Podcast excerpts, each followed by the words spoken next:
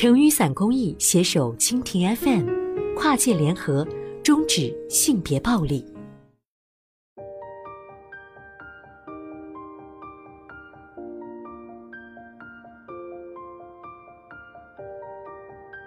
经常听人说啊，这样一句话：有孩子之前，人生是自己的；有了孩子之后呢，连生活都成了孩子的。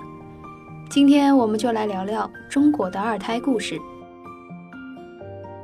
北京某985高校的博士毕业生叶乐，今年三十二岁，是两个宝宝的妈妈。先生同她一样，也是北京某985高校的博士毕业生。两人的结合算得上是强强联合，他们目前的家庭收入在三十万左右。尽管叶乐说决定生二胎的时候没有过多的考虑经济因素，想着大不了就把老大的生活品质降下来，但二人稳定的年收入无疑免去了抉择生育二胎时的经济顾虑。叶乐和老公结婚之前，因为一件小事。感受到了独生子丈夫和自己想法的不同。婚前，她曾经借钱给弟弟，虽然说是借，但叶乐心想那是自己的亲弟弟，从没想过让他还。没想到当时她老公问：“那他弟弟什么时候还钱？万一他不还了怎么办？”叶乐家里有三姐弟，她是老二。对于叶乐来说，那钱就相当于是补贴了家里。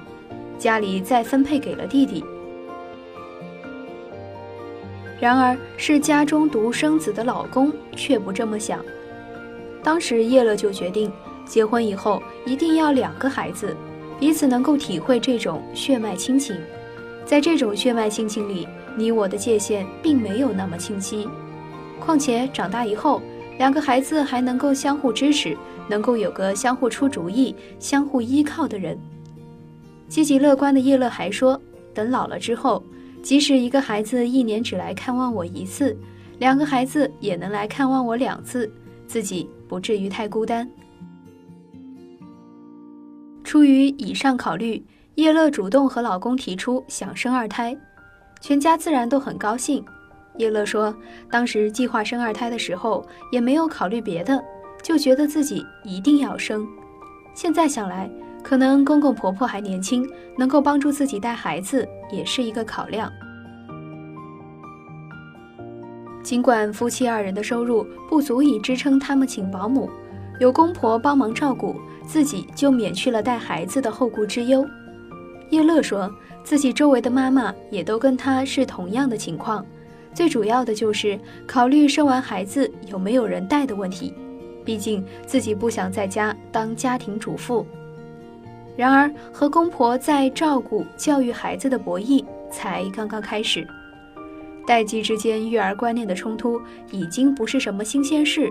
每一个与公婆同住、公婆帮忙照顾孩子的家庭，都遇到过育儿观念冲突的问题。叶乐从大宝还在肚子里时就开始学习如何科学的育儿，希望能够较好的适应亲职。当叶乐在家时，教育孩子的大权是掌握在他手中的；但当他休完产假回到工作岗位之后，孩子的大部分时间交到了公婆的手上。叶乐一开始还会因为到底应该给孩子穿多少衣服和公婆争论，后来也就随他们去了。在照顾孩子上，他们也都是为了孩子好。尽管他们的做法未必都是好的，值得叶乐欣慰的是，孩子似乎还是比较听父母的话。同一件事情上，尽管公婆对孩子有不一样的教养方式，但孩子还是倾向于跟着父母。比较让叶乐无奈的是，回到职场之后，每天抽出固定时间陪孩子成了件难事。孩子睡得早，很多时候叶乐加完班回到家，孩子。已经睡了，不可能再和孩子进行亲子互动，而对让公婆负责孩子的生活起居兼教育，叶乐心里一直觉得不妥。老一辈帮着照顾孩子没问题，但教育孩子还是得自己来，毕竟老一辈的很多思想观念都跟不上时代了，而孩子却要和这个日新月异的社会赛跑。叶乐一直在思忖着如何解决这个问题。一天晚上，我下班回到家，孩子已经睡了。我发现孩子的肚子硬邦邦的，明显是吃多了不消化。我的眼泪一下子就流了出来，感觉自己特别对不起孩子。叶乐说：“这件小事坚定了他换工作的决心。现在的工作收入比原来低了一半，但是能够陪着孩子吃晚饭，至少能和孩子一起吃一顿饭，是叶乐当时的目标。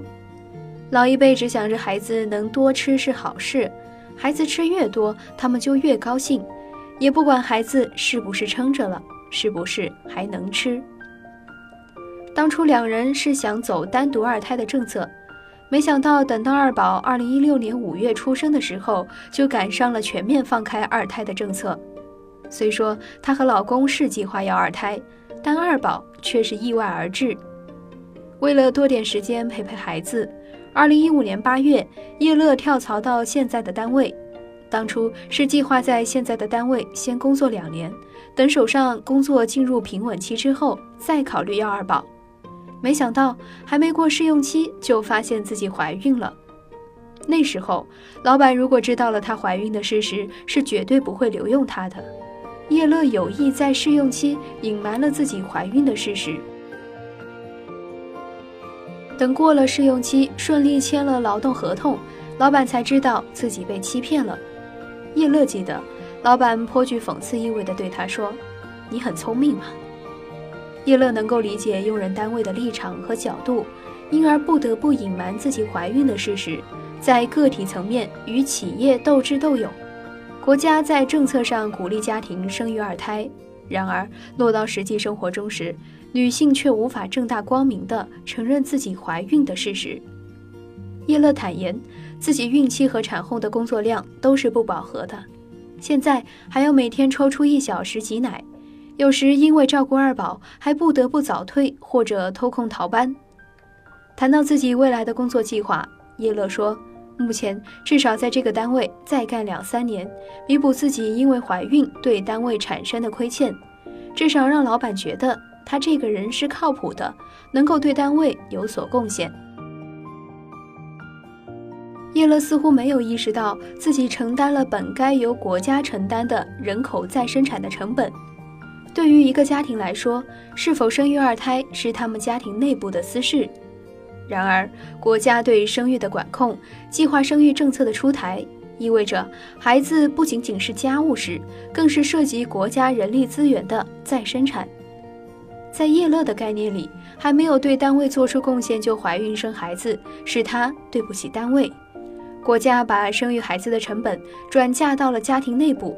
而女性无疑默默地成为了生育成本的承担者。叶乐说，自己生二胎对于老公的工作和晋升影响很小，她只是休了十五天的产假就继续上班了，工作还是按照之前的待遇和节奏来。而自己不一样，从孕期到现在，自己一直没有受到老板的重用，照顾两个孩子的责任也牵扯着自己，无法全身心地投入到工作中。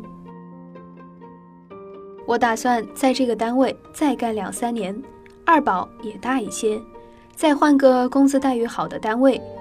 我现在二胎也生了，新雇主也不会对我再有什么生育方面的顾虑。那时候我就是职场上的香饽饽了。